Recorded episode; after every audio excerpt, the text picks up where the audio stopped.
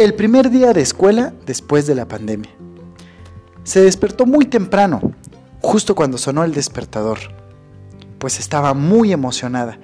Sería su primer día en el colegio después de varios meses de no haber asistido. Ahora volvería a ver a todos sus compañeros en persona, pues aunque había visto algunos, la convivencia entre todos sus amigos del aula no había sido posible desde hace mucho tiempo.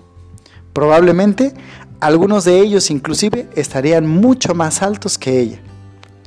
Por otra parte, las clases en línea no le habían sido muy favorables.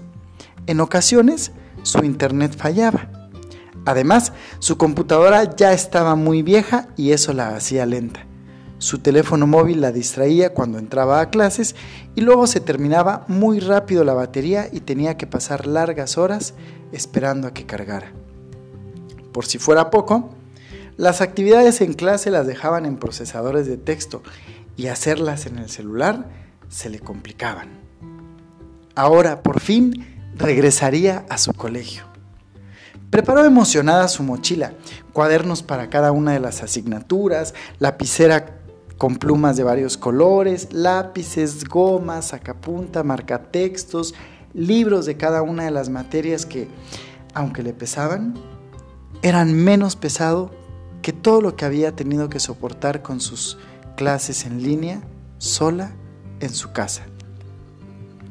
Bajó las escaleras, preparó un sándwich para desayunar en el receso mientras su madre dormía aún, pues ella entraba a trabajar más tarde. Salió de su casa y se dispuso a tomar el autobús. Esta vez sí le voy a echar muchas ganas. Ya no responderé feo a los profesores, pondré atención y realizaré todas mis actividades en el momento de la clase. Y si dejan tarea, la realizaré. Sentía motivación, entusiasmo, deseo de asistir a la escuela después de haber pasado tanto tiempo en casa, aburrida, conviviendo con su frustrada madre todos los días, a casi todas horas.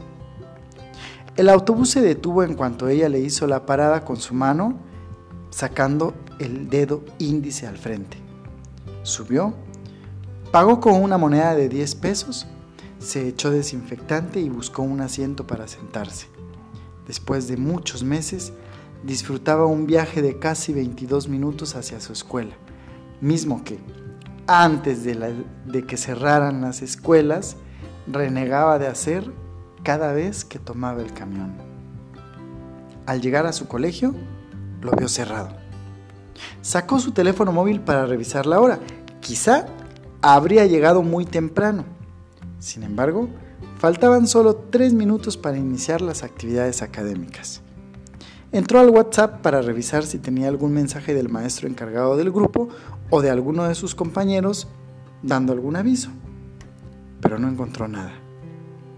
Entró a la aplicación de teléfono y marcó el número de su madre, pero este inmediatamente le dijo que su saldo se había agotado y eso implicaba que no podía hacer ninguna llamada. Volvió a la aplicación de mensajería instantánea para escribirle a su madre y preguntar si ella sabía qué era lo que estaba sucediendo con respecto a la escuela. ¿Por qué estaba cerrada? ¿Por qué no se veían estudiantes o maestros llegando? ¿Por qué nadie le había avisado acerca de algo o de lo que sucedía. Sin embargo, la palomita que indicaba que su mensaje de texto había salido de manera correcta no apareció.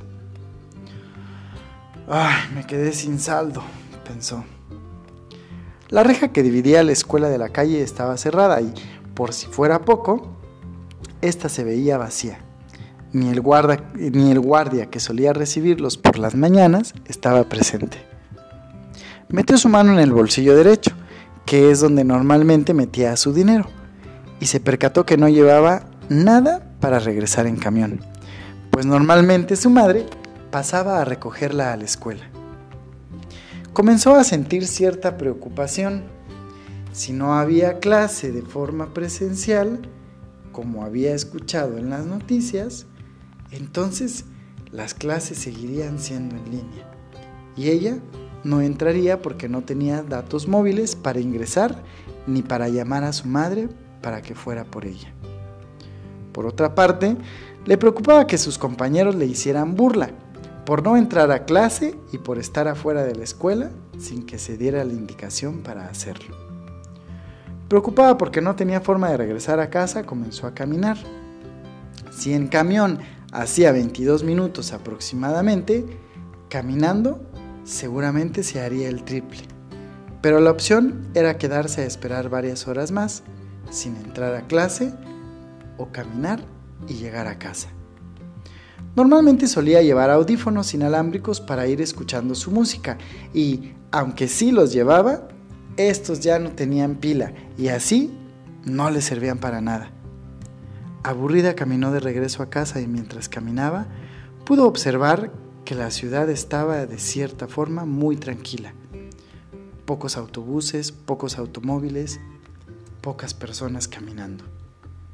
Después de casi hora y media de estar así, llena de sudor, cansada de los pies, con hambre y enojada, llegó a casa. Sacó su mochila Sacó de su mochila las llaves y entró. ¿Dónde estabas, hija? preguntó su madre. Me tenías preocupada. Te iba a marcar, pero ya no tengo saldo.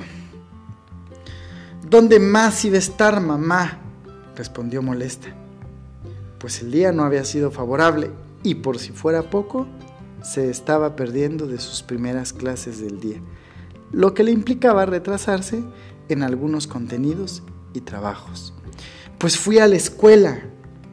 Su madre abrió los ojos grandes y exclamó, ¿a la escuela? ¿En domingo?